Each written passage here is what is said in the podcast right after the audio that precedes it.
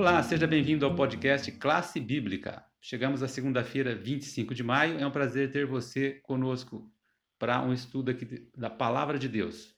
E hoje temos aqui a Cláudia, nossa instrutora bíblica, que vai nos ajudar aqui a entender um pouco mais do assunto dessa semana, que é a continuação de Gênesis, que começamos na semana passada. Ô Cláudia, qual que é o assunto de hoje para a gente aí? É o assunto de hoje sobre a criação na literatura antiga. Eu fui pesquisar um pouquinho sobre o assunto de hoje. Existe uma epopeia chamada de Atrahasis, Atrahasis. E ali diz que fala um pouquinho sobre o relato da criação e sobre o Gênesis, desculpa, sobre o relato da criação e sobre o dilúvio. E aí eu fui pesquisar um pouquinho essa epopeia. Por que, que eu fui pesquisar? Porque algumas pessoas, é, para talvez desacreditar na criação e no dilúvio relatado pela Bíblia, dizem que os escritores bíblicos ou escritor bíblico de Gênesis, ele foi e fez uma cópia dessa epopeia. Eu achei interessante porque é, nós acreditamos que Moisés escreveu né, o livro. Né? Moisés escreveu o livro de Gênesis. E algumas pessoas dizem, né, que creem nessa epopeia, que Moisés não escreveu o livro de Gênesis, que o livro de Gênesis foi escrito durante o período que o povo estava encarcerado lá em Babilônia. Então eles uhum. ouviam as histórias, né, daqueles povos ali, né, da, da região, que eram as epopeias, né, os sumérios, e eles diziam assim, ah, eles, o povo judeu ouviu essa história e depois criaram essa história sobre o Gênesis. Mas a gente vai verificar aqui hoje que não é bem assim não. Os especialistas chegaram à conclusão que realmente o Gênesis não foi cópia de nada. Gênesis foi um relato direto de Deus para o povo. Existem alguns pontos aqui que nós vamos analisar nesta manhã. É interessante, né? Um, uma abordagem um pouco diferente aí do que a gente está acostumado, trazendo um exemplo aí da literatura. E, mas qual que é realmente então a diferença, né? Pergunta 3 aqui, para quem está acompanhando o nosso guia de estudo, é, ele faz uma comparação com Gênesis 1 e o capítulo 2, dos versos 1 a 4. Né? Esse trecho aí, qual que é a diferença com essa epopeia, então, Cláudia?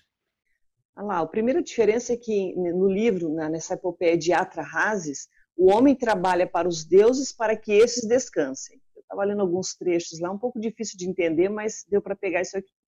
E em Gênesis, Deus cria a terra e tudo né, o que há nele para os seres humanos. E aí, o ápice da criação, Deus descansa com o ser humano, né? Que a gente vê lá em Gênesis, o ser humano é colocado no jardim e ele é convidado à comunhão com Deus. Então, aqui já é a primeira diferença, né? Segunda diferença é que em Atrahasis, olha só que interessante isso. Um deus menor, ele foi morto e o seu sangue foi misturado com argila para formar sete machos e sete fêmeas.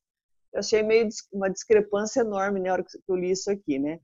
E em Gênesis, primeiramente, Adão é formado, né, de uma forma muito íntima ali por Deus, né? Deus o criou do, do pó da terra, né? O fôlego deu fôlego de vida e a mulher depois foi feita ali, né, posteriormente para ser auxiliadora de Adão, mas né, criada não, eles não foram criados a partir de um Deus morto, mas né, das mãos do próprio Deus, um Deus muito vivo, né? Terceiro ponto é que não há nenhum sinal de conflito nem de violência no relato de Gênesis, como nós encontramos nessa história aqui, né, do, do de Atras aqui eles se rebelam contra os deuses maiores, até mencionado a palavra astronauta ali, eles se rebelam, vão conversar, não resolvem, e aí esse deus é morto.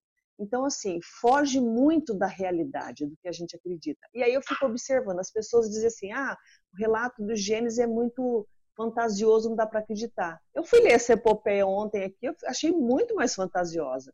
Então eu prefiro ficar com o relato do Gênesis mesmo, né? E é uma coisa interessante aqui que diz assim também, o relato bíblico ele é sublime ao descrever o onipotente e concede à humanidade um propósito digno em um mundo perfeito.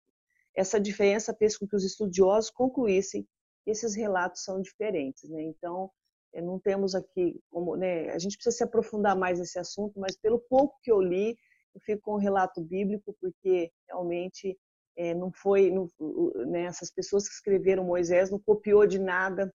Ele pode ter tido acesso, sim, a judeus, pessoas que falaram para ele um pouquinho da história, porque o povo ia passando essas histórias de pai para filho, e a mente naquele tempo era muito aguçada para guardar as informações, mas nunca que ele iria buscar em fontes, é, é, segundo as fontes ali, né, fontes que não eram seguras para que escrevesse, mesmo porque o próprio Deus estava dirigindo tudo isso, né? Como a gente tem estudado ao longo dessas semanas, né? Uhum. É pelo que eu entendi, então, o autor quis mostrar aí esse esse confronto, né, entre aqueles que interpretam e querem trazer a Bíblia como uma é, um plágio aí, né, uma não uma, uma realidade vinda de Deus realmente, né? Você tem mais alguma coisa aí para a gente fechar segunda-feira? Então, eu fecho que é, Moisés, ele foi escritor do Gênesis, né, inspirado por Deus, pelo Espírito Santo, e a alegação é que Moisés ele foi em segundas fontes, mas eu fiquei, é, quando os, os, especialistas observaram que existem poucas semelhanças, né, né, do, que a ideia de Moisés obteve de seu relato a partir de histórias pagãs. Por quê?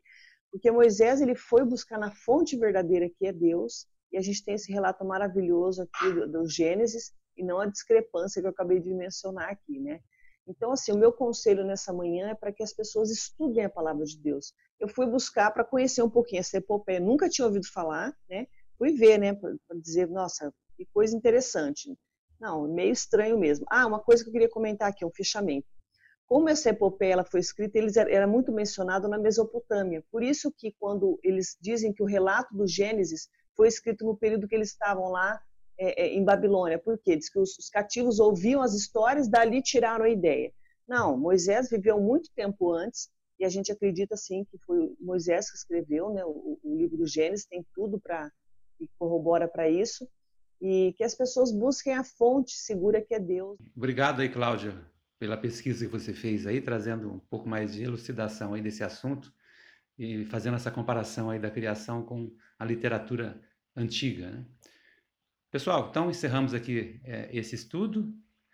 Esperamos você amanhã para dar continuidade aí, a esse assunto de Gênesis. Estamos é, na parte final aqui nesta semana.